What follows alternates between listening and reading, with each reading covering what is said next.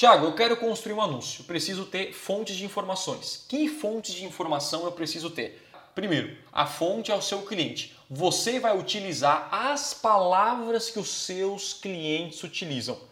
Beleza? Acabou. Essa é a parada. Isso aí já pegou, né? Eu vou dar um exemplo para você.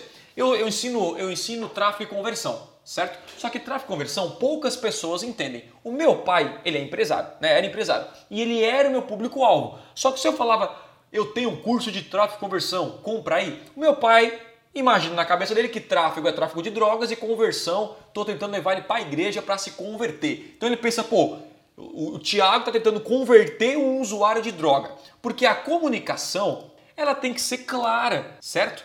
E como é que eu construo uma comunicação clara? Usando as palavras do seu público e não palavras marketeis, tá?